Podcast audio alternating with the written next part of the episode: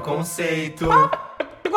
Bem-vindos ao episódio 94 do Farofa Conceito. Eu sou o Fábio. Eu sou o Arme. E eu sou o Jean. E aí, eu quero pedir pra você, antes da gente começar esse episódio maravilhoso, seguir o Farofa Conceito nas redes sociais. É arroba Farofa Conceito no Instagram e no Twitter. E podcast Farofa Conceito no Facebook.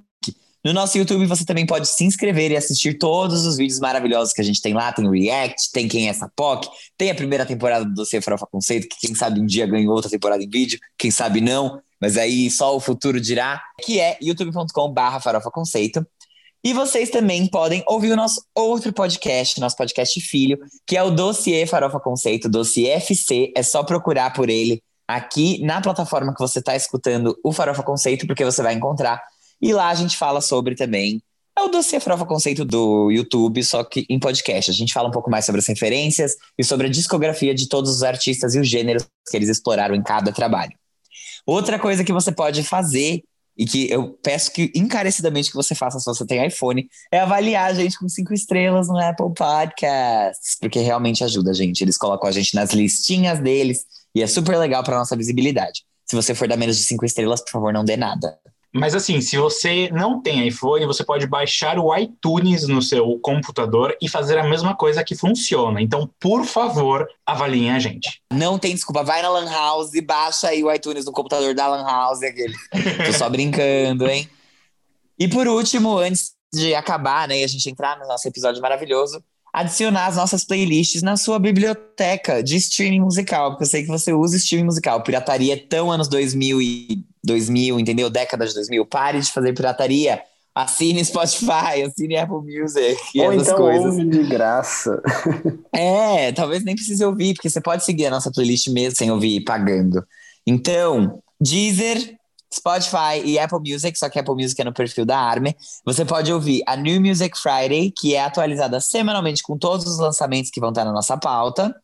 E também as preciosidades da Arme, a playlist infinita do Jean e a Fabeus Hot 100, que são as nossas playlists de cada um de nós, com músicas variadas, rocks, funks, Disney, musicais, etc., que você pode ouvir tranquilamente na sua casinha ou em qualquer lugar.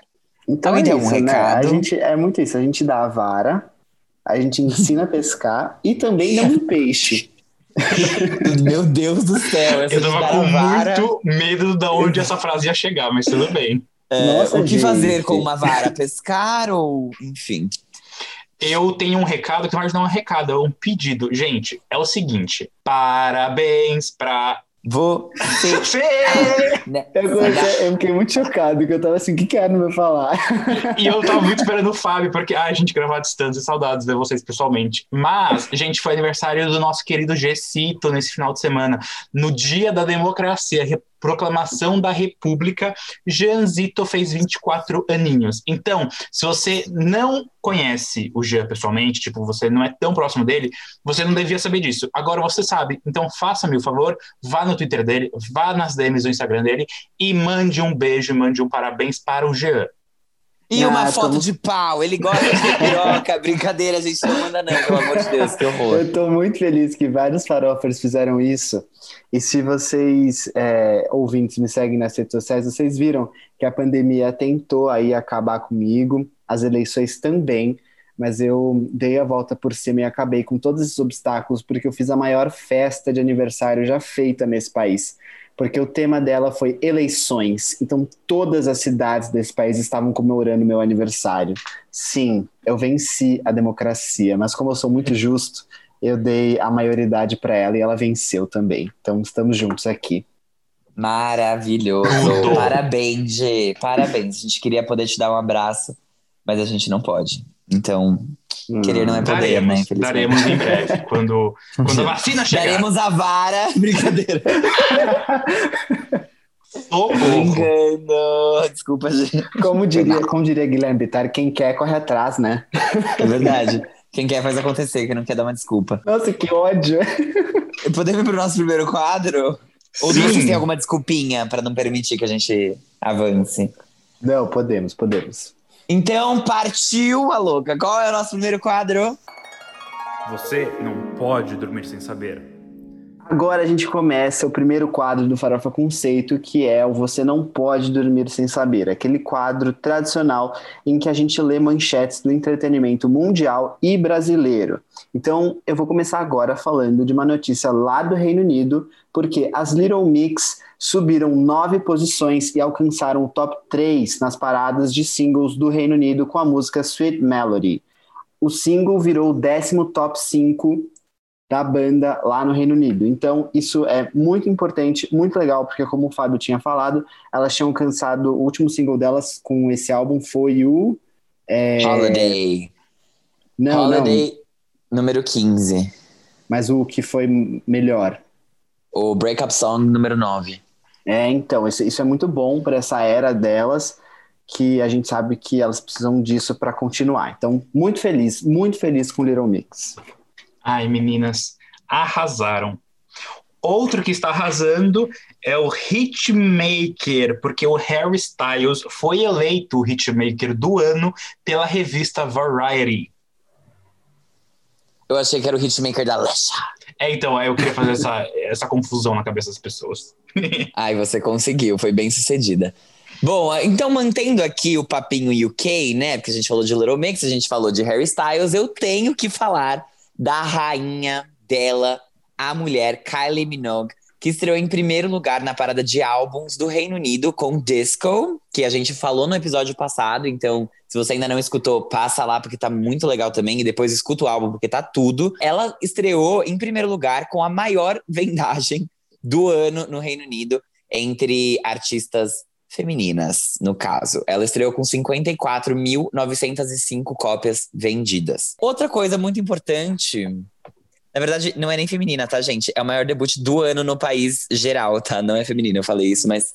It's a lie. Ela jantou todos, simplesmente assim, independente se tem pipi, se não tem pipi, comeu e acabou.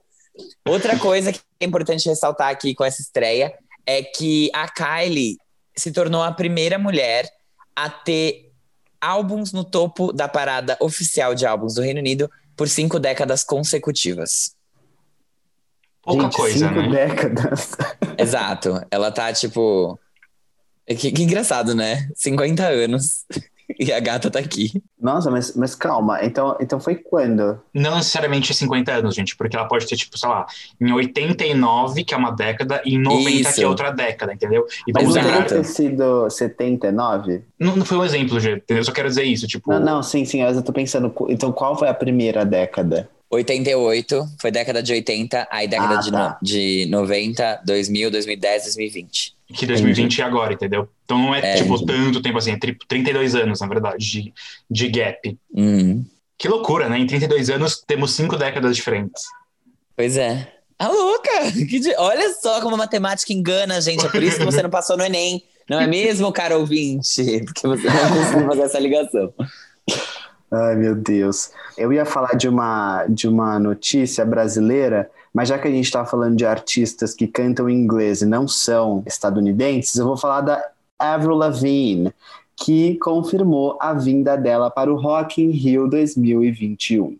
O Rock está vivo, bebê! Não, não, eu não acredito. Eu tinha falado sobre isso. O Renan me marcou num negócio, tipo, ai, Avril Lavigne no Rock in Rio. E eu fiquei, caralho, ia ser tudo. Complicated, Hello Kitty, na mesma noite. Você pediu rock? Então segura esse rock. Tudo. Gente, o Brasil A vai uma maior. loucura. A headliner na noite do Metallica, eu tenho certeza. Eu tenho certeza. A maior. Mas aí, pegando já o gancho e falando de outro artista que anunciou outra coisa, foi o Patrão, o nosso querido intitulado Reizinho do Pop Atual, pelo Faro Conceito no episódio passado. O The Weeknd anunciou que vai ser a principal atração do halftime show do Super Bowl 2021. Tudo também. Ah, legal. Gente, Gente, eu acho que vai ser muito bom. eu acho que vai também, porque ele entrega, ele entregou bem na, no VMA, né? Eu acho que tem aí grande potencial. Será que, que a ele Arena Grande vai cantar. Love Me Harder com ele? Seria Ai, tudo. É que não, eles, não eles vão cantar não sei o que da Table lá, que é o do Positions. Não. Não, Será? não foi top 10. Eu acho que ele tinha que chamar. Eu não sei se a Ariana Grande, tipo, é. Porque não é uma música de Super Bowl, tipo assim, ah, I Love Me Harder. Não sei, eu não acho que combina. Eu queria que ele chamasse, tipo, o Bruno Mars, assim. Ia ser uma mistura interessante, eu acho. É, é que a música é da Ariana, né? Mas eu acho que seria muito legal, tipo, ele fazendo um medley, tipo, de alguma coisa, e aí no meio TS, entendeu? Não precisa É. ser com a Ariana. Mas. Também acho. enfim. Gente, há 10 anos, a Alcione de Barbados lançava a era que mudou a vida dela. Eu estou falando de Rihanna, a atual muambeira, que lançou o Loud, que foi o seu quinto álbum de estúdio e veio depois do Rated R, que foi aquele álbum que falava mais sobre o relacionamento dela com Chris Brown e, enfim, todo o perrengue que foi passado no ano de 2008. Ela lançou esse álbum e promoveu ele entre 2010 e 2011 e ele foi até indicado álbum do ano no Grammy. E ela ganhou, né? Melhor gravação dance pra Ah, tá, Only Girl in the. World. Ela perdeu, ela perdeu o álbum do ano, mas ela ganhou um, um Grammy pra Only Girl. Ela ganhou outro também, ou não? Por esse, eu não tenho certeza, eu acho que foi só um. Ah, mas arrasou já. Esse álbum é muito É. icônico. Tipo, esse álbum Ele ele, é define muitas coisas. Ô Nana, what's my name? What's my name? Exato. Gente, a Rihanna tem seis, sete, oito Grammys. Sei lá, tem muitos, não foi só esse. Uh-uh. Ah, não, sim, mas desse álbum eu tava falando. Eu acho que foi só esse. Mas ela tem vários mesmo. Os de R&B, quando ela lança coisa... tudo- Colaboração, é, ela tem, enfim, É. muitos. Galera, eu vou falar agora de uma notícia que eu fiquei meio chocado quando eu vi, tá? Inclusive, eu Tá. tava numa reunião do trabalho, e aí eu simplesmente parei tudo e li essa notícia como se eu estivesse no Farofa Conceito. É a seguinte: aos 21 anos, filha do cantor Belo é presa acusada de praticar golpes. Gente, isso é muita loucura. Ela foi presa em flagrante, junto com outras 11 mulheres praticando golpes. Gente do céu. Meu Deus. Aos 21 anos. Eu tô adorando que a gente tá numa linha, assim, né? Porque agora a minha notícia também é dessas futilidades brasileiras. Que é o seguinte: não é futilidade, né? Porque só aplicando golpe não é futilidade, mas tudo bem. É um negócio. É, mas é, exato, business. Super, super justo, super real, super leal, super dentro das regras. Mas enfim. Pegando aí nosso ícone do Você Não Pode Dormir Sem Saber, aqui Caetano Veloso estaciona o carro no Leblon, Hum. Rodrigo Hilbert se hospeda sozinho em flat no Leblon e é fotografado comprando máscaras em camelô. Ah, Ah, tudo. protegido. Consciente? Gente, a minha próxima notícia não é uma futilidade brasileira, mas ela é relacionada ao universo LGBT e de abuso sexual e tráfico humano. A cantora rara Selena Gomes vai dar vida à peruana Silvia Vázquez Lavado, que foi a primeira mulher assumidamente LGBT a completar os sete cumes, que é um desafio de escalada das montanhas mais altas do mundo em cada continente. E aí isso vai ser uma cinebiografia que vai ser produzida e protagonizada pela Selena, através da empresa dela, que se chama July Moon Productions, e que vai retratar o ativismo e a vida dessa empreendedora social e fundadora da instituição Courageous Girls, que, como eu falei para vocês, ela é responsável por ajudar as vítimas de abuso sexual e de tráfico humano no mundo. Então, que legal, Seleninha, que você está ligando o telão e sendo ativista. Eu amo Selenão. Ela tá anunciando muitas coisas, né? Tipo, daqui um, dois anos vai ter surra de Selena Gomes na TV e no cinema, né? Cara, tomara, Muito. porque ela tava muito folgada de 2015 até agora, louca, aqueles, né? Como se ela não tivesse passado por um transplante de rim e outras coisas, e lançado singles e produzido coisas, mas assim, eu acho legal que ela tá voltando a atuar mesmo. E o. Ela produziu 13 Reasons Why, né? Isso aí deu um puta de um dinheiro pra ela. Deu, então agora ela falou: ah, acho que eu vou produzir e aparecer na câmera, botar minha carinha no sol um pouco. Mas achei tudo, e eu acho que o mais legal é que eu gosto mais quando ela chama os caras na chincha, sabe? Lá do Facebook, do Google. Olá, eu sou a Selena Gomes. Você está dando dinheiro para fake news. Vamos conversar? Ela é Eu muito boa, né? Tipo. Ah, tá aqui. Ela manda direct no Instagram, No sabe? Instagram, é, porque ela é a Selena Gomes, entendeu? Tipo, isso é saber que você é a Selena Gomes e você usar isso. É a carteirada. Vamos Sim, colocar assim. Gente, eu posso ser cancelado por isso, mas tudo bem. É, que, o que, que eu vou fazer, né? Vocês viram o filme que ela fez com o Woody Allen? Um dia de chuva em Nova Não York? vi, não. Não. vi, mas quero muito ver. Que é com Que os Chalamet, militantes né? não me ouçam. Que é, eu vi pirata. Pra não, pra não ajudar, né? Pra não contribuir. Pirataria até o anos 2000. né? Pra não dizerem que eu contribuí com, com o caso Woody Allen, eu vi sem, dar dinheiro para ele. E eu gostei. Ai, gente, tudo bem. Eu tudo gosto bem. dessa Lenão. Ela, ela entrega muito atuando, eu acho. Ela entrega, eu também gosto. Saudades de ver mais coisas dela. Eu tenho uma militante, que é da Luísa Sonza, que pediu justiça para Mariana Ferrer na apresentação dela durante o prêmio Multishow. Então, importante a Luísa dar voz a essa causa e esse, esse crime que foi cometido contra a influenciadora Mariana Ferrer. Super importante mesmo, gente. Mas, enfim, vamos para o nosso próximo quadro de hoje, que é o Giro da semana. E agora, entrando aqui no nosso quadro Giro da Semana, a gente comenta, fala, informa, faz tudo sobre os lançamentos musicais. E antes da gente entrar aí na nossa pauta real oficial, que a gente vai conversar, debater, expor opiniões profundas sobre os tópicos, a gente começa pelas menções honrosas, que são só aquelas coisas importantes, porém não tanto assim, ou que não cabe na pauta porque hoje a pauta está cheia, que a gente está aqui mais realmente para informar. E a gente já começa com Katy Perry, mas é um remix da Katy Perry, da Katy Perry com Tiesto featuring Aitana. Sorria, porque a Kate não se esqueceu do álbum Smile. A cantora, que vai se apresentar no AMA 2020, né, que é o American Music Awards, acabou de lançar um remix da faixa de Resilient, que está no álbum Smile, né? A cantora Aitana também colocou alguns versos em espanhol na faixa. Apesar disso, a gente falou que ela vai se apresentar no AMA, ela vai apresentar a faixa Only Love, não vai apresentar essa, né? Então aqui é só uma pegadinha para ver se vocês estão atentos.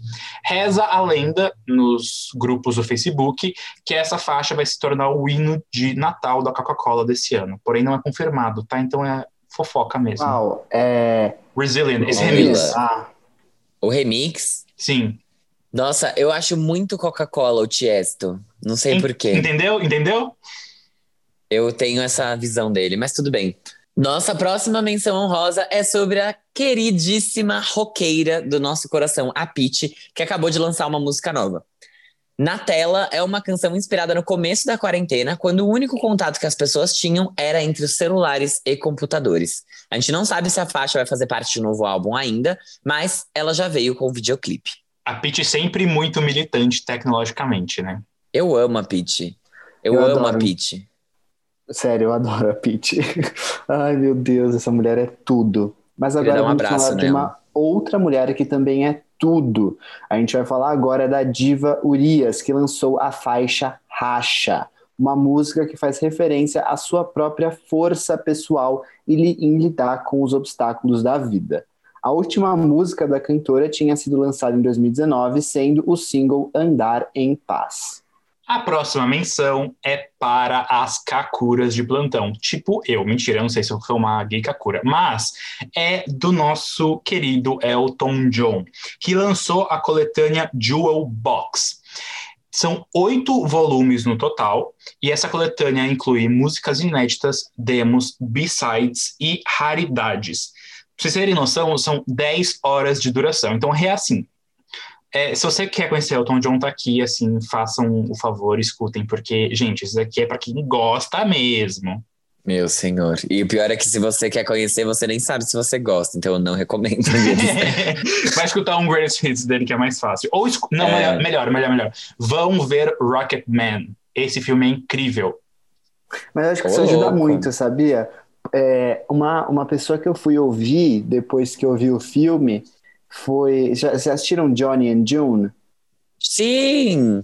Eu fui ouvir, tipo, Johnny Cash, Reese tipo, Witherspoon. que ela ganhou o Oscar por esse filme, né?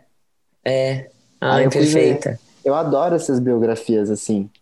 É bom, né? Uhum. Eu adoro. Bom, saindo um pouco então do UK e voltando pro Brasil, depois do João ter se apresentado com um medley em homenagem ao Cazuza no Prêmio Multishow, que não chegou até a minha casa e nem a casa dos meninos, por isso a gente não viu e não cobriu, então Multishow já sabe o que fazer da próxima vez, investe mais no seu marketing digital.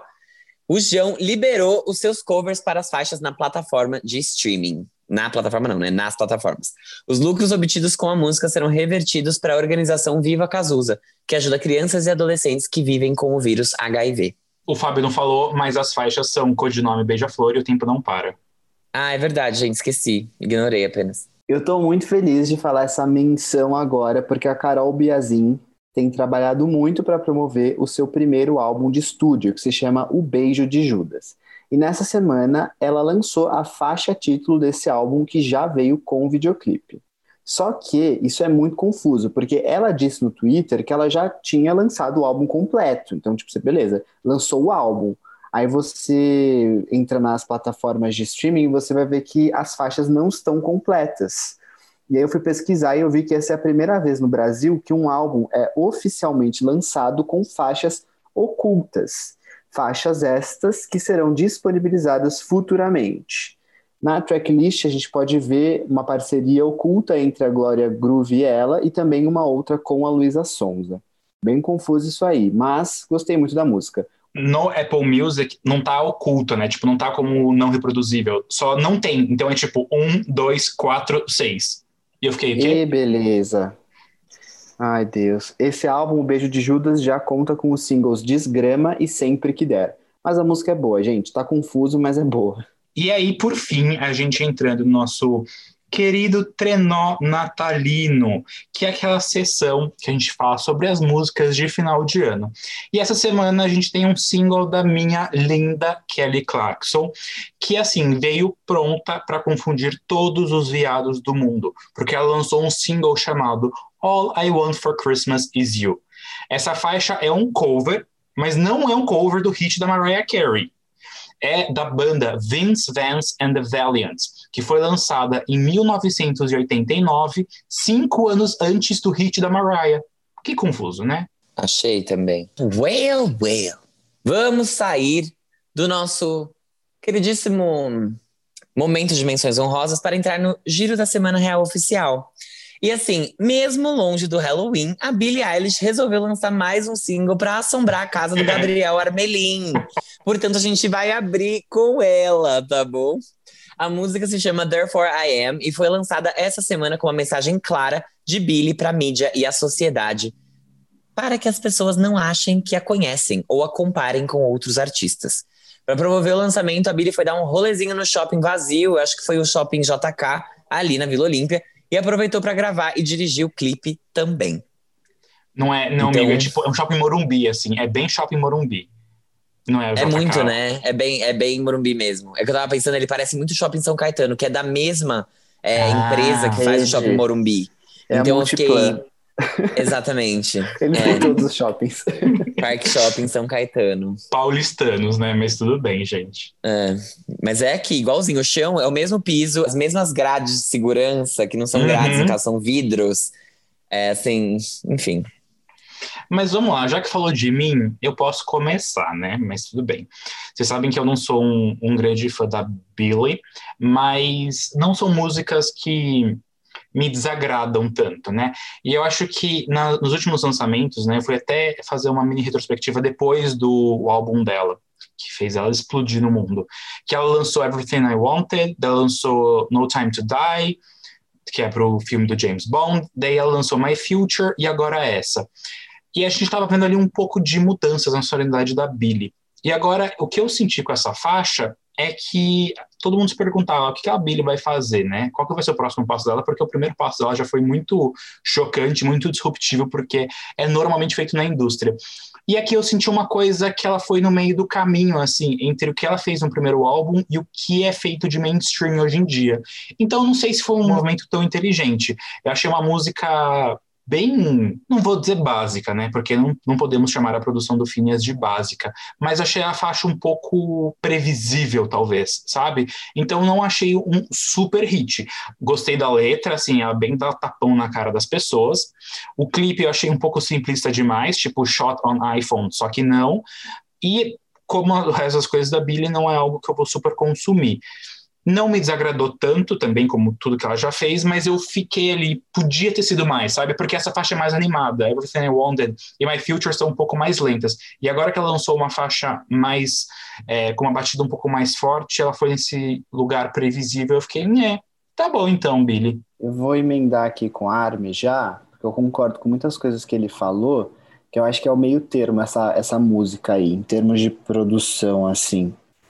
É, eu pessoalmente gostei muito da letra. Eu já tinha gostado de My Future, além de ter gostado da letra, eu tinha gostado do que ela tinha trazido de novo, assim, né, nessa, nessa música My Future. E aí agora em Therefore I Am, eu senti, eu falei, puta, tá, ok, não, não inovou, nem quebrou tabus. Então. mas a letra é, mas a letra é muito boa, então é que, sei lá, ela é, ela é muito nova, né? Muito. Então, tipo, eu, eu fico assim, ai, deixa ela fazer o que ela quer, entendeu? Então, essa música é sobre ela falar, tipo, sobre ela fazer o que ela quer, entendeu?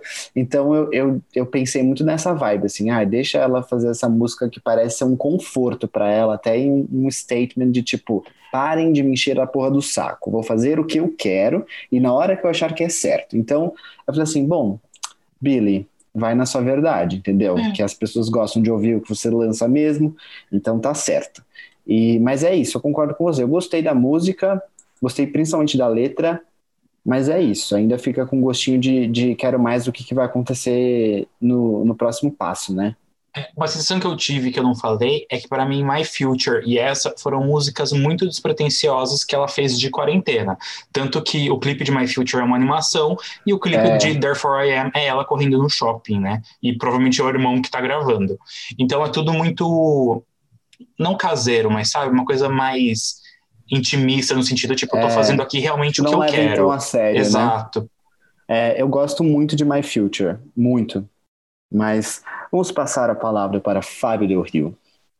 Também gosto muito de My Future. Achei também que ela um, se manteve ali nas batidas que a gente já conhecia e nos padrões que a gente já conhecia de Billie Eilish, fazendo os sussurrinhos quando ela tem que fazer, fazendo também as, as harmonias quando ela tem que fazer que eu achei legal em alguns momentos foi a voz dela nos versos mesmo, porque eu achei que ela ficou mais clara e, e menos menos produzida, mas e, menos sussurrada também. Eu achei que ficou eu ia point, falar assim, ASMR, mas acho que você falou de um jeito técnico.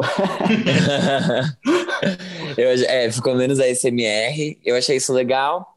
Um, mas só isso, assim, também. Nada demais. Não sei se vai fazer parte de algum álbum. E se fizer, sei lá, né? Acho que estamos vendo aí um, um, certo. seguindo os passos de Ariana Grande, né? Lançando a Focus dela, que é a mesma coisa que as músicas anteriores.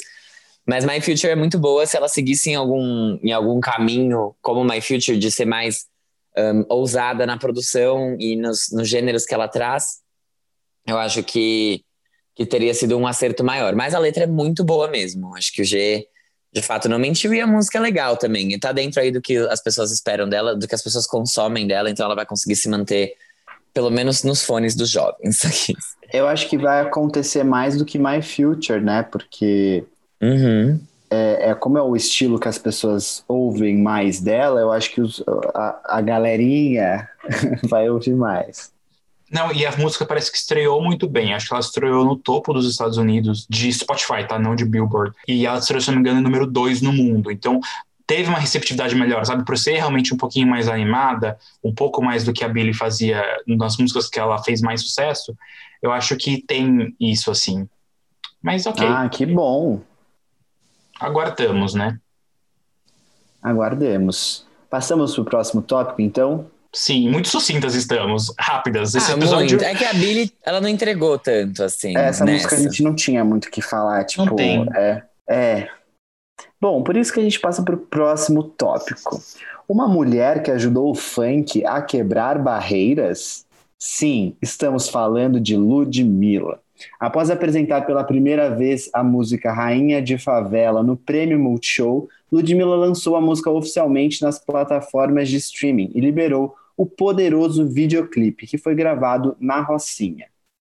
Esse videoclipe conta com a participação das lendas Valesca Popozuda, Tati Quebra Barraco, MC Kátia, a Fiel e MC Carol de Niterói. Eu não entendi por que MC Carol de Niterói. Eu conhecia a MC Carol só por MC Carol, mas tudo bem. Ah, eu, eu conhecia como de Niterói também. É? Ela usa às vezes, às vezes as pessoas se referem como MC Carol, às vezes de Niterói é bom trazer o nome completo.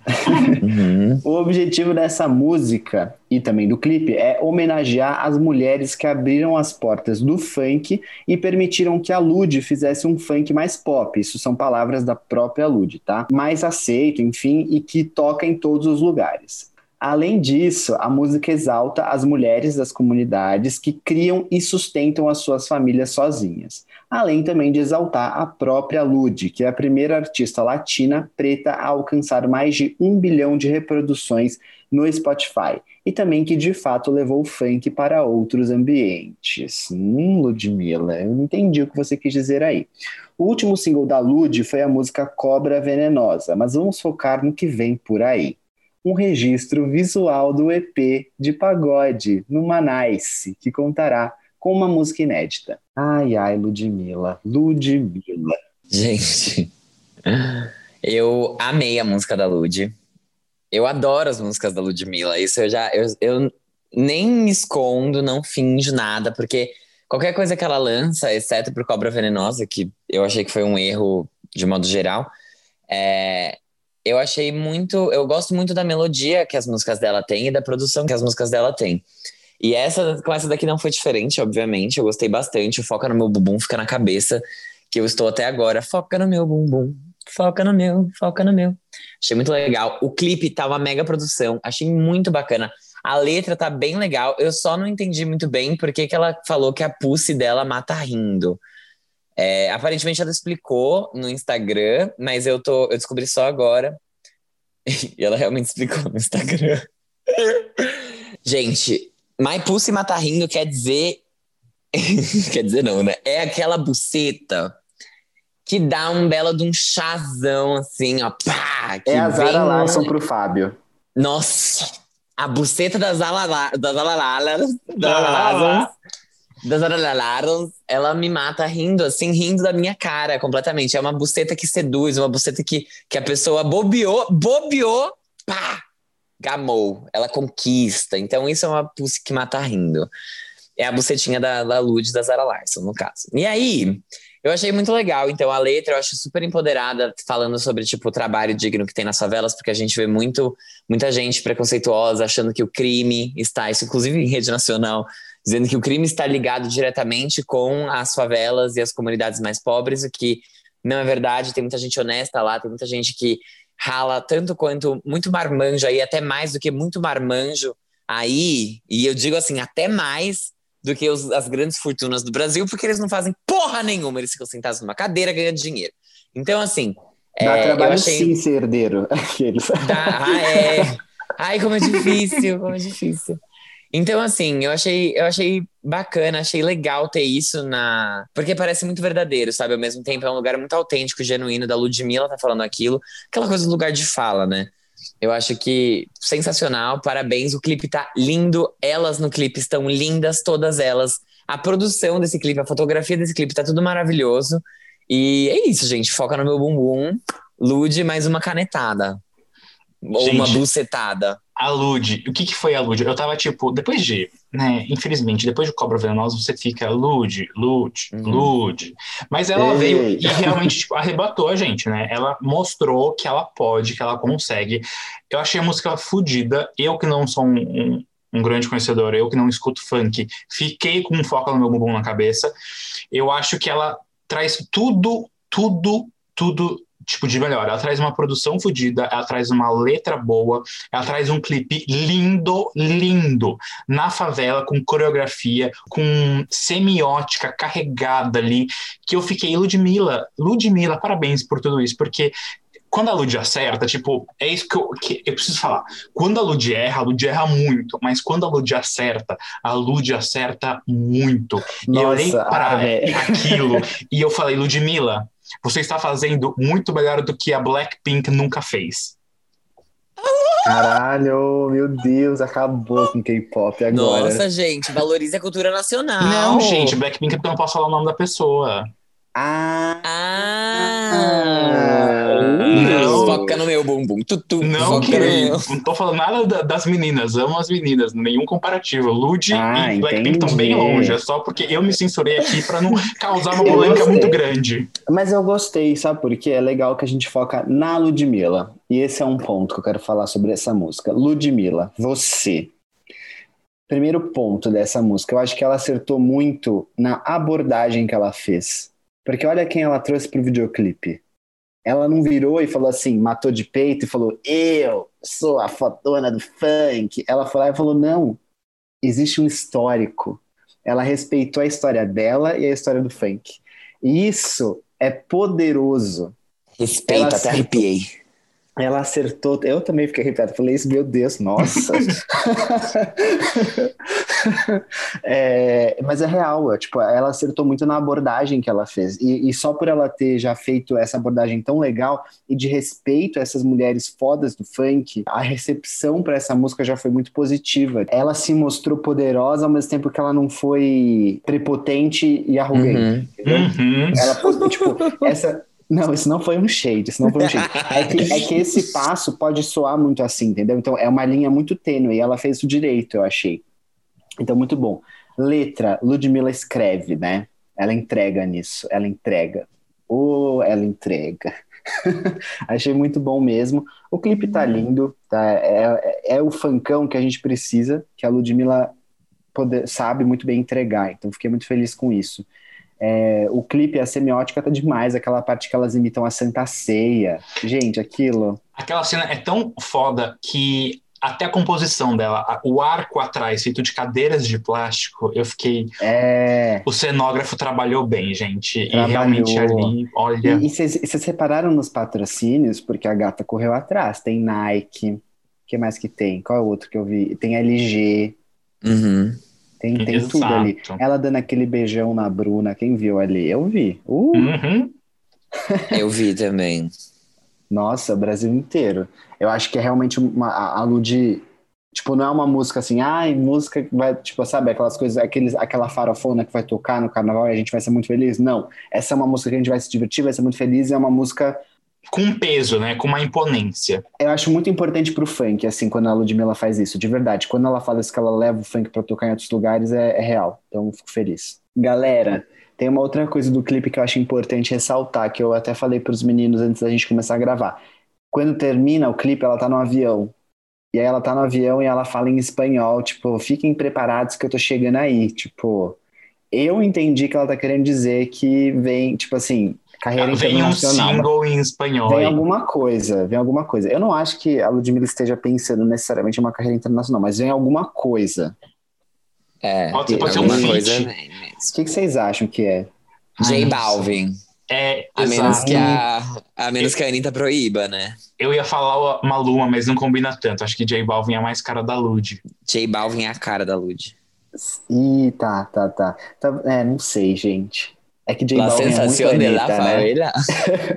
J Balvin é Sim. muito Anitta. Eu acho que pode ser talvez Diplo, não sei. É que ela fala em espanhol, né? Ela falou em espanhol. É, não, é espanhol. Acho que o espanhol que é o segredo dessa, desse momento É. dela.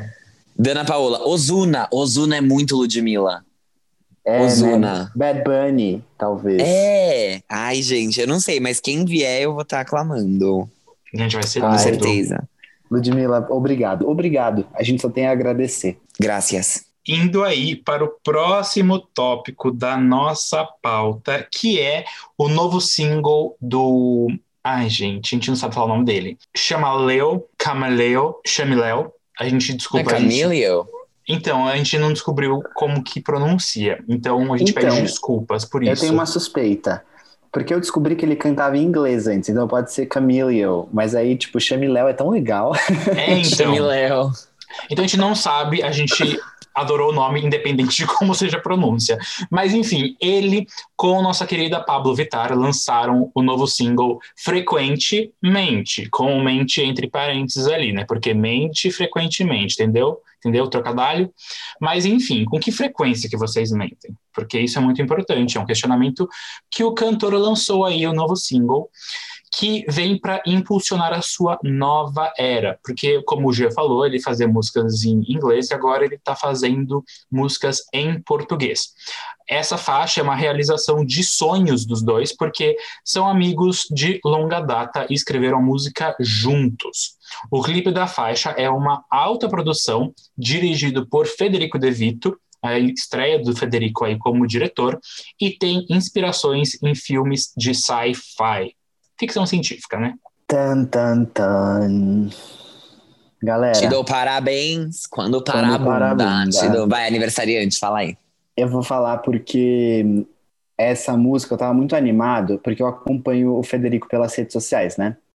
E eu tava muito feliz que ele tava dirigindo o clipe, tipo, as, o que tava saindo antes era, me parecia ser muito bom, então eu tava com expectativas altas.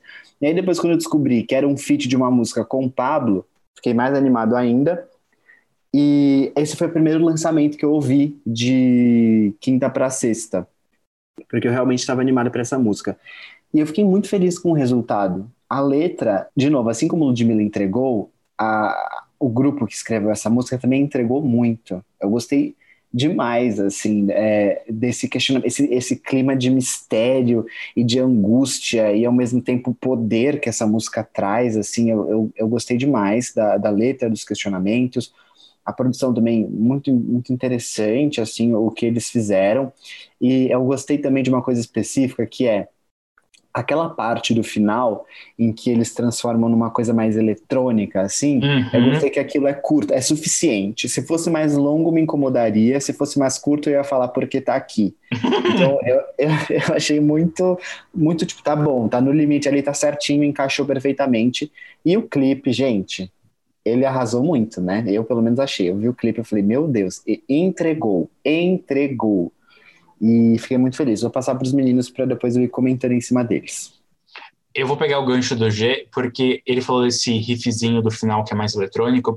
A faixa é muito boa, a letra, o questionamento realmente pega, assim, só que ela é um pouco linear. Então tava chegando ali, tipo, três quartos da faixa, né? Tipo, 70%, 80%, e eu tava. Mas cadê? Essa música precisa de uma explosão. E daí, eu, eu, juro, foi eu pensar nisso que a explosão veio na minha cara, assim, uma surra. Isso fecha a faixa de uma maneira muito boa. O clipe realmente tá lindo, tá extremamente bem produzido. As referências que o Federico traz, assim, são muito boas. Então, parabéns pro Federico por esse trabalho de estreia. Realmente fiquei impressionado.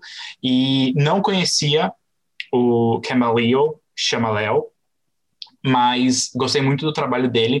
Eu vou falar uma coisa aqui, talvez seja um pouco polêmica, ou tão, talvez não, mas o tipo de sonoridade me lembra um pouco Deve Ser Horrível Dormir Ser Mim, que é um pop que ao mesmo tempo que ele é animado, ele é sutil, ele é contido, sabe? Então não é nada super explosivo, com uma batida extremamente forte, mas é ali sedutor. alternativo, né? Tipo, uma coisa meio... assim, uma coisa... Exato. É, tem classe. Pablo Vittar faz umas coisas assim, né? A Pablo tem bom gosto, ela sabe onde ela está se Sim. metendo. E os amigos dela têm bom gosto também.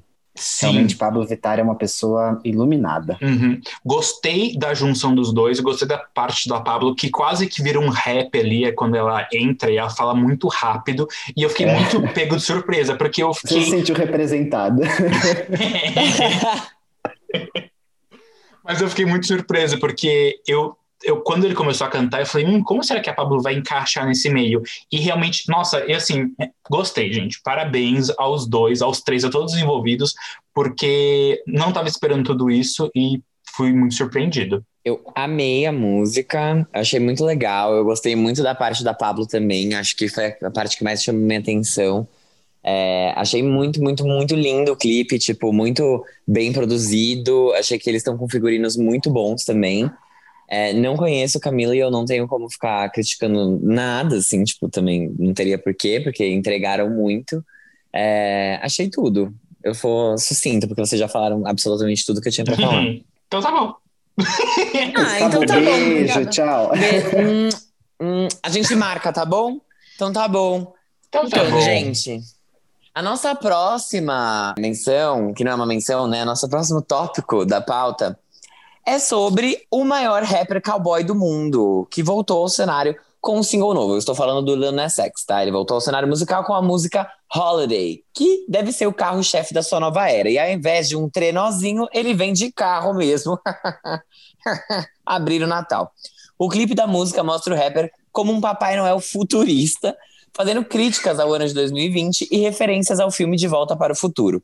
Para promover o clipe e a música, foi veiculado um comercial em um jogo de futebol americano com o ator Michael J. Fox. Mas será que eles sabem que o Lil Nas X é gay? o rapper estava atiçando os gays nas redes sociais com prévias de uma música chamada Call Me By Your Name, que em breve deve sair, tá? Ano passado, Lil Nas X lançou uma das músicas mais bem-sucedidas da história, chamada Old Town Road, para quem não viveu o ano passado, em parceria com Billy Ray Cyrus. E bateu o recorde de Mariah Carey com a música que passou mais semanas em número 1 um na Billboard Hot 100. Seu único EP, Seven, concorreu a álbum do ano no Grammy. Eu achei o clipe super futurista, mas eu acho que ele segue mais ou menos o que o Lil Nas X já entregava em termos de clipe, mas eu achei legal também, divertido, muito dinâmico, ele é definitivamente muito dinâmico. A música TikTok-fied, assim, muito, tipo, esse refrão vai bombar no TikTok, a gente já sabe, ele fez até a coreografia ali, para já dar um, aqui pessoal, toma aqui a vara. Tá né? tudo amarrado, já deu né? A, deu a varada no pessoal do TikTok, achei legal. Eu acho que a letra da música fala também bastante sobre, tipo, a fama e como ele, né, estourou rápido e tudo mais, só que de resto, assim, não me toca, mas tudo bem, não é como se eu prestasse muita atenção nas letras e nas. Eu procurasse profundidade em Lil Nas X, não procuro. Mas quem sabe um dia, por enquanto ainda não. E. Ah, parabéns, eu espero que hit, né? Porque. Não sei se ele tá precisando, mas seria legal. E eu queria falar sobre isso depois, mas podem falar as opiniões de vocês.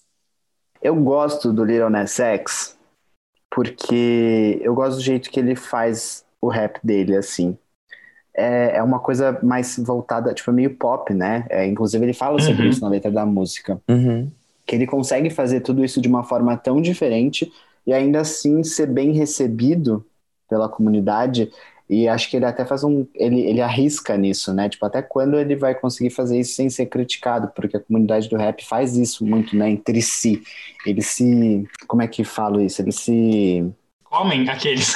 É, tipo, entendeu? Tipo, sabe aquela coisa, troca de farpa, tipo, Miley, what's good? É, criam é. essas coisas entre eles, né? E por enquanto não aconteceu nada com ele. Eu acho isso muito bom, porque ele eh, corre muita chance de ser criticado por isso no futuro, assim como vários deles foram. Mas eu, eu gosto disso porque ele mistura, ele, ele, ele é inteligente nesse sentido de misturar outros gêneros, e ele fala sobre isso na música. Então eu gosto por causa disso, a letra é interessante nesse sentido, então para mim isso já ganha muitos pontos. E ele como persona eu acho muito importante. Eu espero muito que ele não saia desse holofote que ele tem, porque ele é uma pessoa muito carismática ele é gay e ele, e ele, e ele vive, tipo, ele mostra isso na mídia de uma maneira, através das roupas, ele é muito fashion, tipo, eu gosto muito de tudo que ele traz. E pelo clipe, o clipe mostra isso muito bem, assim, o clipe é um statement do que é Little Nas X, então eu tô muito animado, tô muito feliz com essa nova era dele, eu gostei da música, mas também, assim, não é, tipo, a música, que nem o Fábio falou, assim, sabe, nossa, entregou, tipo, é, sim, entregou, tal, vai ser legal, é isso, mas eu, eu quero, eu torço muito pela carreira dele por, pelo combo. Então eu tô feliz com a música. Bem, como os dois já deram um gancho aqui de falar sobre futuro de Nas X, eu vou ser bem sucinto. Gostei da faixa, a letra é divertida, porém é um pouco linear demais. Eu sei que não tem como esperar uma super coisa diferentona em músicas assim, né, bem rap mesmo, que é o que o Nas X faz, só que ela pouco repetitiva demais, assim, acho que podia ter um, um, mínimo de quebra, um mínimo de mudança. Eu tive a mesma sensação que eu tive ouvindo frequentemente, eu falei, hum, podia ter alguma coisa aqui, só que frequentemente teve e Holiday não teve. Eu fiquei esperando e não fui atendido nesse Vai sentido. Vai precisar de um remix, né, Armin? Então, Uma exato. que ele já está acostumado na carreira dele. É, exato. A gente falou de Old Town Road aqui e Old Town Road teve, tipo, 37 versões diferentes com artistas diferentes.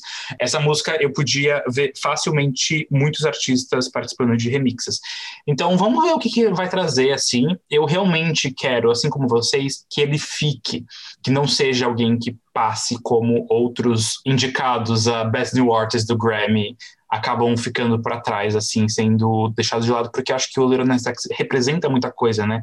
Isso que é muito importante, porque ele é um grande artista, mas ele também tem muitos aspectos nele que são muito importantes a gente ter alguém como ele na indústria. Negro, gay, que faça rap, que, assim, no holofote, na grande mídia, não são tantos, infelizmente, a gente sabe disso. E ele é um cara que, ele traz, tipo, ele, ele arrisca, tipo assim, ele não tem, eu sinto que ele não tem medo de arriscar é, nas coisas que ele faz, assim, tipo, só o fato dele ter misturado dois gêneros que às vezes são controversos, né, o country e o, o rap, assim, tipo, já, eu acho muito interessante isso, assim, já mostra que ele, que ele tem vontades diferentes aí. Exato, exatamente. E aí agora que eu ia abrir para vocês falarem o que vocês queriam falar, acho que principalmente o Fábio, sobre isso. Não, não tenho mais nada para falar, não. Desisti. Ah. Brigadeirinha. Então, eu achei. Eu, eu gosto disso, eu acho que ele é um artista que é muito importante. E aí, o que eu queria trazer, na verdade, que é uma discussão que talvez seja um pouco, se aprofunde um pouco, mas talvez não também, que é como é, esses artistas mais novos, especialmente os que estão saindo e estão bombando muito no TikTok. Não estou falando de todos eles, mas assim. É, por exemplo, uma Madison Beer da vida, uma Sabrina Carpenter, ele também como eles aliam muito a, a imagem, tipo, eles são importantes no todo, sabe? Tipo, não é uma pessoa que, que nem a Adele, que lança música, mas as pessoas não ligam muito, tipo, se ela milita nas redes sociais ou não, sabe? Ou uhum. alguma coisa assim. Tipo, essa. Enquanto o Lil Nas X, a personalidade dele. Porque o que eu queria trazer, na verdade, é o seguinte: o Lil Nas X, ele tem hits. Ele teve um primeiro lugar que ficou por, sei lá, 20 semanas, louca, em primeiro. E ele também é, tem um outro que é um top 5, que é Panini. E um terceiro single que foi lançado é, em 2019 e que ficou em 22 lugar. Ou foi em 2020, não lembro. Mas, é, então ele tem hits e tudo bem, beleza. Só que, por exemplo, a gente tem outros artistas que são tem uma presença em redes sociais que são muito mais, mais fortes, né, do que ele e que não tem sucesso comercial. Ainda assim, eles aparecem, eles são, tipo, personalidades, sabe? E eu sinto que ele é um pouco dos dois, assim. Eu queria saber se isso vai ser mais normal, sabe? Tipo, a gente tem artistas que, que a gente olha e fala, nossa, essa pessoa aqui tem muitas músicas que fazem sucesso, não necessariamente nos charts, mas, mas nas, sei lá, no TikTok ou em redes sociais e coisas assim. Porque cada vez mais as pessoas estão tentando bombar nesses lugares, sabe? Mas eu não sei o quanto que bombar só ali ajuda eles também a ter uma carreira. Eu acho uma coisa que você falou. Eu acho que isso é um, é um momento que a gente está vivendo do mundo que até a Billboard tentou se movimentar de uma maneira ainda muito lenta. Então, por exemplo, eles criaram o, aqueles charts lá, o Mundial e o Mundial excluindo o USA. Tipo, uhum. isso já mostra que a, aquele sucesso típico da Hot 100 acabava sendo muito específico. E a gente tem outros tipos de, de grandezas musicais que que fogem desse padrão. Uhum. E isso diz tanto quanto a música latina, principalmente, é, e, e, acho que entra também dentro do espectro é, do TikTok em si. Então, o Maluma é gigantesco no mundo, só que nos Estados Unidos não. Só que ele é muito uhum. influente, tipo, ele, ele existe muito, não dá para ignorar. Sim. E, só que não só isso, tem outros artistas que são, talvez não tenham tanto uma relevância quanto o Maluma, por exemplo, como você falou, a Madison Beer. Ela existe pra caramba, tipo, as pessoas, ela tem um monte de seguidor em redes sociais, ela tá, ela é uma personalidade que sai, existe muito na mídia nos Estados Unidos, ela funciona de repente no TikTok, em várias coisas. E aí, como é que ele, como é que, como é que a gente vai começar a medir esse sucesso? Será que a gente não vai medir? Acho difícil. Mas também, hum. ao mesmo tempo, é difícil saber como vai medir. Tudo bem que eu falei, falei e não, não te respondi. Né? não tem problema. Porque eu acho que não tem resposta. Eu acho que assim, é, você falou, por exemplo, só do TikTok. Eu acho difícil as músicas que bombam no TikTok não bombarem minimamente fora do TikTok. Eu acho que acaba sendo uma coisa muito mais causa-efeito real, assim. Então, por exemplo, Savage, ela estourou no TikTok e depois ela estourou fora do TikTok. Pode ser que fora do TikTok, muitas outras faixas que são correntes do TikTok não estourem com a mesma força. Mas eu acho que o mínimo acontece, sabe? Mesmo que seja numa proporção menor.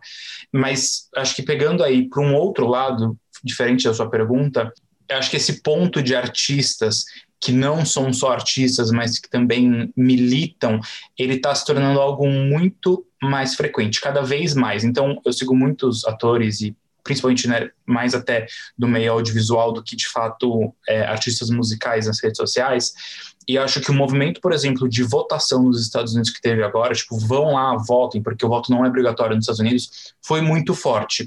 E acho que cada vez mais isso, não vou dizer que dá resultado, sabe?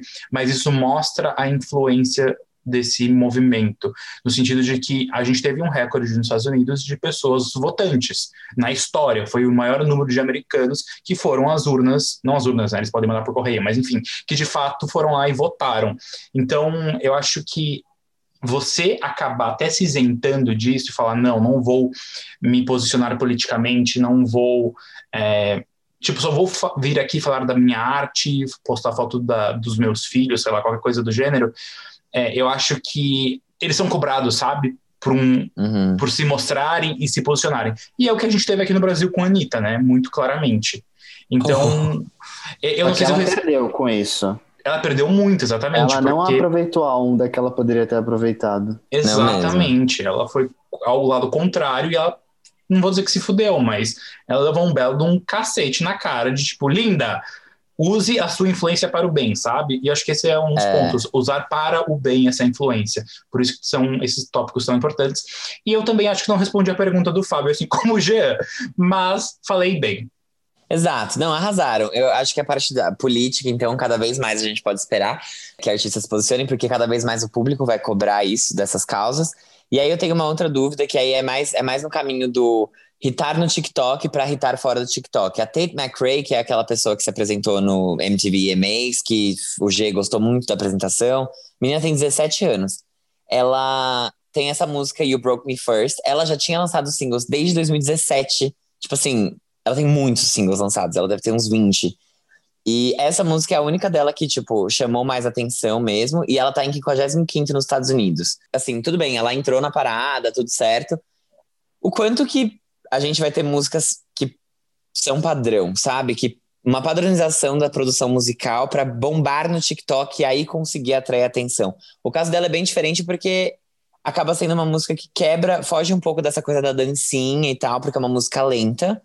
Mas, ainda assim, a gente tem, por exemplo, a Luísa Sonza, que foi em um evento esses dias e falou que tem, ela gosta de fazer álbuns, porque quando ela lança singles, ela sai com o pressuposto de que ela precisa irritar com aquilo, ela precisa bombar aquilo. Quando ela faz um álbum, ela consegue ter mais profundidade, escrever sobre coisas mais sérias, é, e a, entrar em camadas que uma dancinha do TikTok, talvez, pelo fato dela precisar fazer isso, ela não entre. Só que ela afirmou que sim, quando ela faz uma música, eles já pensam em tudo, tipo, o challenge, se essa, qual vai ser, sabe, da música, para ela bombar no TikTok. A gente vai ter essa padronização? O que, que vocês acham? Ah, não sei. Eu não sei porque essas coisas passam, né? Não que eu ache que o TikTok é uma coisa que é passageira, mas sei lá, a gente tinha a época do Vine, que, tipo, lembra que tinha artistas surgindo Ai, no Vine. Então, tudo começava no Vine. Nossa. O Sean, Exato, o Shawn Mendes é de lá tal. Então, eu acho que, de novo, não que eu acho que o TikTok vai morrer, mas talvez chegue uma época que os challenges no TikTok não sejam mais relevantes, aí vire outra coisa, não sei. Aí muda, isso faz com que mude o perfil de como eles pensam em promover a música. Tinha uma época que era filtro, lembra que tudo era filtro no Snapchat. Então, tipo, se ela lançou uma música, aí tinha um filtro do Snapchat com a música, e todo mundo usava Sim, o filtro. Uhum. Então, eu não sei se necessariamente o challenge em si, é, eu acho que isso com certeza muda. A plataforma, não. Mas eu acho que isso eles sempre vão pensar, né? Tipo, em coisas que estão sendo feitas para bombar a música naquele momento em específico. O que eu acho que você falou sobre padronização, é, isso está acontecendo cada vez mais. Então, vários artistas que têm é, hits muito grandes no Spotify e que não entram nas paradas porque tem um tipo de consumo que é muito diferente. E eu vejo que isso tem acontecido muito com artistas que vêm do bedroom pop, porque esse tipo de música que é feito por esse, essas pessoas, né, que, que produzem em suas próprias casas, uma coisa mais diferente, até um pouco mais rústica, que usa muito da estética lo-fi também, essa coisa tem dado muito certo no TikTok esses artistas têm crescido muito, tipo aquela menina lá, a Benê. DB, que eu não sei falar o nome dela. Tem, tem um outro chama Day Glow também, que cresceu, o próprio Boy Pablo, várias desses que a gente fala no Quem é essa POC lá. Isso tem funcionado muito, mas isso não entra em chart, então, tipo, você fica assim. Uh, outras, outros, outras métricas aí de sucesso que não fazem parte do nosso padrão de quem cresceu nos anos 10, em que a gente via Rihanna e Katy Perry e Britney Spears, tipo, topo, topo, topo, singles, número um.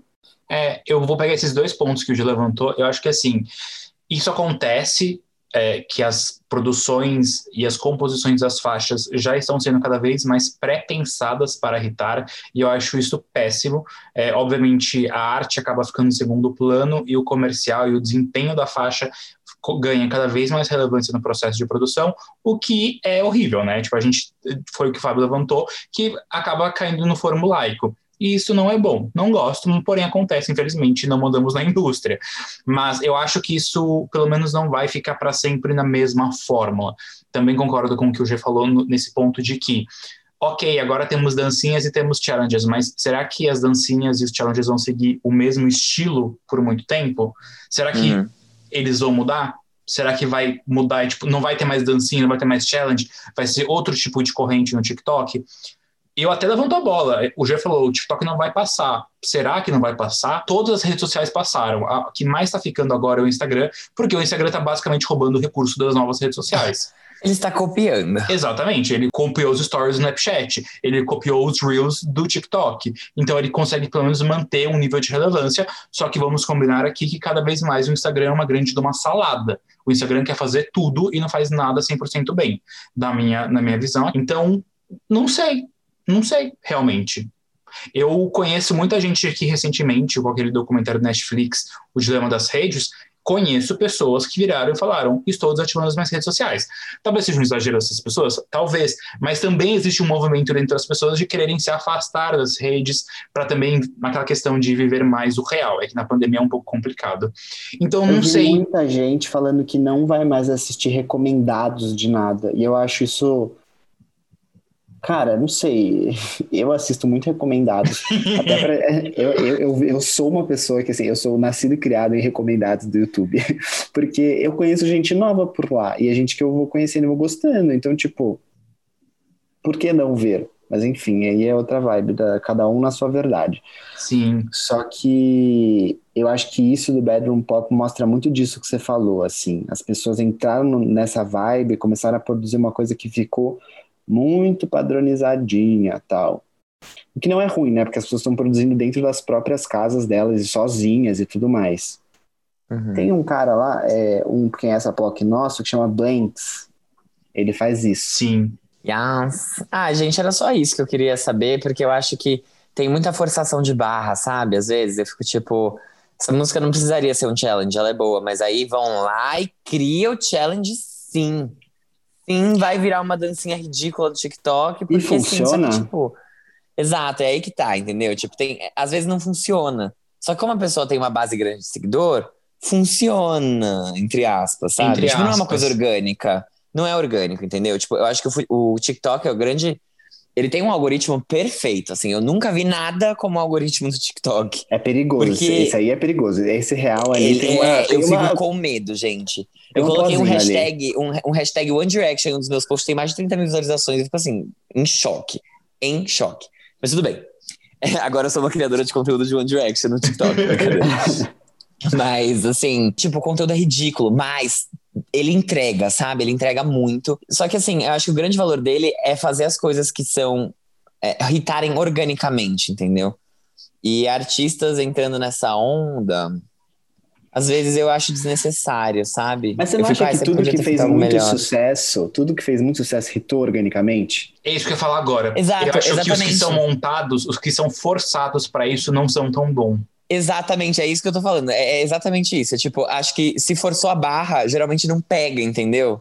Só que no fim o artista vai falar que pega, ele vai ficar postando várias coisas no Hum. Facebook, porque ele mandou. Ah, no Facebook não, no Se ele é Instagram. gigante, ele vai ter um resultado, né? Vai, independente do TikTok mostrar ou não, porque ele vai mostrar pra base que segue, mesmo assim.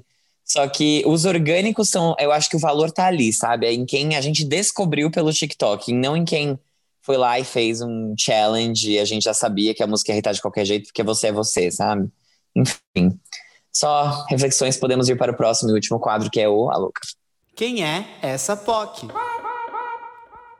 Galera, eu vou falar hoje de um dos nomes mais aclamados da música em 2020, que é a Phoebe Bridgers. Ela faz um indie rock com letras super, super pessoais. É uma coisa assim, muito dela e da vidinha dela. Uma- ela tem uma personalidade muito autêntica nas redes sociais. Ela é muito elogiada por isso, inclusive. E esse ano ela lançou um dos álbuns mais bem avaliados pela crítica, que é o álbum Punisher. Mas além disso, é, é- esse é o segundo álbum da carreira dela, ela tem vários projetos musicais aí paralelos, além da carreira dela. Então vale muito a pena vocês conhecerem. Ela é uma indicação, se eu não me engano, do Renan, nosso ouvinte, que está sempre ali nas menções das nossas redes sociais.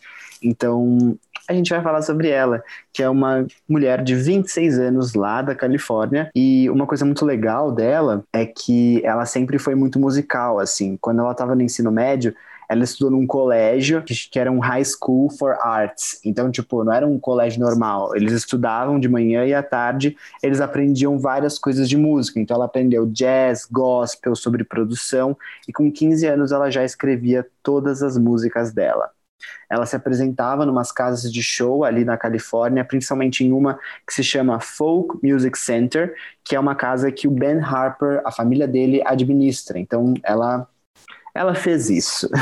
ela colocava na adolescência algumas músicas no SoundCloud, só que aí depois ela começou a fazer shows, aberturas de shows na cidade dela, fez várias conexões musicais é, bem importantes ali, fez vários amigos nessa época que foram importantes depois no futuro dela, mas aconteceu uma coisa aí na, na vida dela que foi um, o que eu chamei no vídeo de furacão Ryan Adams. Esse cara, Ryan Adams, ele é, é um músico é, bem reconhecido aí, tem gravadora, ele é, bem, ele é meio que importante na indústria, ou pelo menos ele era.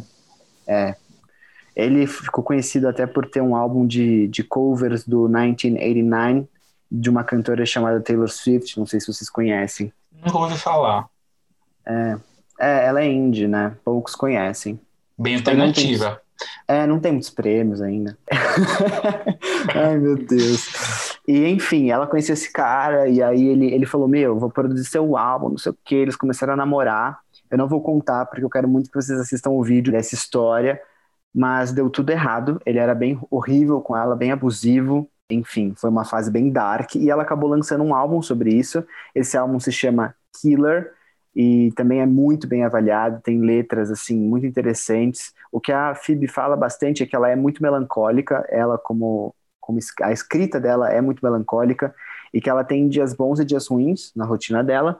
E ela não escreve quando ela tá mal, ela escreve quando ela tá bem. Então, muito pelo contrário. E ela espera muito as coisas amadurecerem dentro da cabeça dela para ela escrever. Então, as músicas dela acabam sendo bem sombrias, bem obscuras, é, bem inspiradas num cara chamado Elliot Smith. Não sei se vocês conhecem, mas pelo que eu pesquisei, ele era um cantor que tinha muita depressão e falava sobre isso nas músicas dele. Eu falei errado. O 2015 ela lançou o EP Killer, em 2017 ela lançou Stranger in the Alps, que é o álbum em que ela fala sobre esse término de namoro com o Ryan Adams e tem a música Motion Sickness, que é uma das mais famosas dela. Depois disso, ela, ela, criou uma outra banda, um projeto paralelo chamado Boy Genius, com, com duas amigas músicas dela, que é bem legalzinho, fala sobre relacionamentos, é um pouquinho mais simples, mais acústico. E aí depois ela lançou um outro que também é muito legal, chama Better Oblivion Community Center. Esse é uma dupla que ela fez com um amigo dela. É bem legal, porque o que, que ela fez? Nesse álbum, ela fala de tipo, ela criou meio que um centro de tratamento distópico para pessoas com problemas emocionais e psicológicos. Então, uma coisa meio, tipo, ela criou esse universo e aí as músicas são todas temáticas. Então, é bem interessante também. E agora chegou o álbum Punisher, que é um dos melhores álbuns do ano, como eu falei, que ela fala sobre alcoolismo, depressão, o término, término dela com o novo namorado, que é o Marshall Vore, que é baterista da banda dela, mas ela fala que tá tudo em paz, que eles são bem friends. Ai, e é bom. bem isso, gente. Ela trabalhou com Hayley Williams, com The 1975. Ela tá, yes, na, ela tá na trilha sonora de 13 Reasons Why. Ela tem agora um próprio selo musical, então ela não depende de ninguém. Ela, ela é ótima, essa menina. Realmente, assim, muito boa. Além de ela ter vários projetos paralelos muito interessantes. Eu adoro a Phoebe. Ela é muito talentosa, gosto muito das músicas que ela faz. Adoro a versão dela também de Tim McGraw, que ela fez pro Spotify Singles. Então, pra não dar dinheiro pro Scooter Brown, eu escuto essa, aqueles da Taylor. Acho tudo. Ela é muito talentosa, uma pessoa assim que vale a pena a gente conhecer mais o trabalho mesmo. Parabéns, Jean, pela pesquisa aí. Gente, é, o vídeo eu falo muito sobre essa história aí do Ryan Adams que não é só ela que está envolvida, tem várias outras mulheres, como a Mandy Moore, que é uma atriz da série This Sim, a gente falou dela, inclusive, aqui, que ela voltou à música esse ano. Pois gente... é, depois de passar um casamento aí de seis anos com um marido que, que falava que ela não valia nada, né? Esse é Indi- o marido. Indicada M, indicada Grammy não vale nada. Tá bom, então, querido, obrigado. É, exato. Ele, ele acabou com ela, assim. E então elas se juntaram. Eu, eu explico isso no, no vídeo. É bem interessante essa história. E a Phoebe não quer mais ser associada a ele de maneira alguma. Então, ouçam as músicas dela porque ela é incrível. Perfeito, gente. Ah, que tudo que foi essa gravação de aniversário. Te dou parabéns.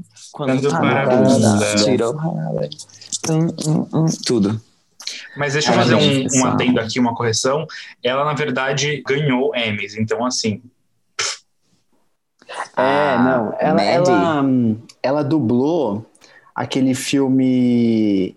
A Mandy Moore, ela, ela é a, a, a Rapunzel em Encantada, sabe? Não, Encantada não. Qual é o nome do filme, Armin? enrolados. Enrolados. Tangled. Exatamente. Ela canta a música e ela é a Rapunzel. Eu só conheço ela por ser a voz de Candy. Hit dos anos 90. Ela foi bem importante aí no começo dos anos 90, no, 90 ou 2000? Eu, eu acho que foi 2000 do Bubblegum Pop. Quando Exato. Britney Spears, Christina Aguilera, todas estavam começando. Sim, e ela fez o Amor pra Recordar, quem lembra? É, Eu não. então. Sim, Como Eu não assim? conheço a carreira dela de atriz. Gente, eu não. I don't know her. Ah, Eu, eu a conheço pela, porque ela é cantora. Nossa, Não, ela, mas Ela, ela- né, sei lá. Eu acho que os trabalhos dela como atriz são bem importantes, assim, pra carreira dela também. Sim, tanto isso, que gente. ela, ela foi indicada ao Emmy. Desviamos um pouco do tópico, né? Mas ok. Desviamos. Ai. sempre, sempre desviamos no finalzinho do episódio. Mas é isso. A gente se vê no próximo, semana que vem, com mais coisas que teremos. Beleza.